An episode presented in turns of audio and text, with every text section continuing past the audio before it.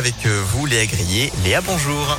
Bonjour Antonin, bonjour à tous. À la une, ce mardi, cette folle course-poursuite entre le Rhône et l'Isère. Vendredi dernier, une voiture a été repérée faire près de Reventin-Vaugry dans l'Isère alors qu'elle zigzaguait sur les voies. Le véhicule avait percuté plusieurs autres voitures et roulait sur la jante. Les gendarmes ont tenté de l'intercepter, mais le conducteur a pris la fuite. La voiture avait en réalité été volée sur une aire d'autoroute de Solèze, près de Vienne. Le fuyard et ses passagers ont été stoppés par une herse et se sont ensuite enfuis à pied. Le conducteur a alors brandi une grenade, une bombe lacrymogène, pardon, et a gazé les policiers. Seuls deux des trois individus ont été interpellés.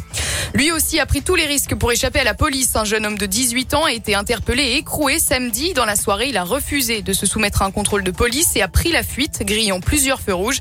Il a ensuite roulé à contresens avant de tomber en panne. Il a finalement été retrouvé par les forces de l'ordre caché dans un buisson. Il a été présenté au parquet et sera jugé en comparution immédiate.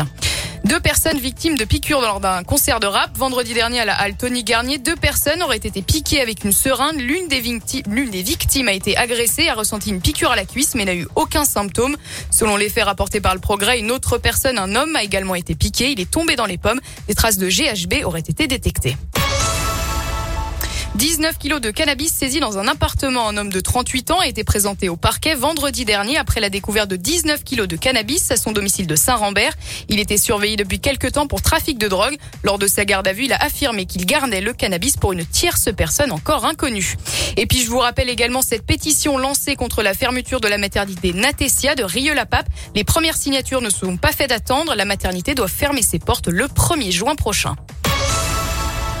Désormais, les consultations sont lancées deux jours après sa réélection. Emmanuel Macron planche sur la formation de son gouvernement, la nouvelle équipe qui devrait être dévoilée autour du, autour du 11 mai selon plusieurs médias.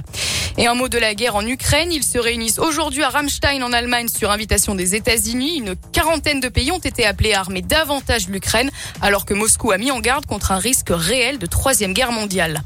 Et puis on fait un point sur l'épidémie de Covid en France. Plus de 13 000 nouveaux cas et 196 décès ont été détectés hier. Et puis en Chine, Pékin vit désormais dans la crainte d'un nouveau confinement comme c'est le cas à Shanghai depuis début avril où 17 000 nouveaux cas et 52 décès ont été recensés ces dernières 24 heures. Et un mot de sport pour terminer. En foot, c'est officiel. Les Toulousains joueront en Ligue 1 la saison prochaine. Le TFC a battu Niort 2-0 hier soir et valide ainsi son retour dans l'élite. Alors que l'OL prépare sa rencontre avec l'Olympique de Marseille. Rendez-vous dimanche. À suivre ce soir la demi-finale allée de la Ligue des Champions. Manchester City reçoit le Real Madrid à 21h. Ce sera avant Liverpool-Villarreal demain. Et puis en basket, on termine avec ça. L'Asvel devant son public de l'Astrobal ce soir. Une semaine après une très belle victoire à Châlons en Champagne et dix jours après son dernier match à domicile. Réception de pause ce soir, elle sera à partir de 20h30.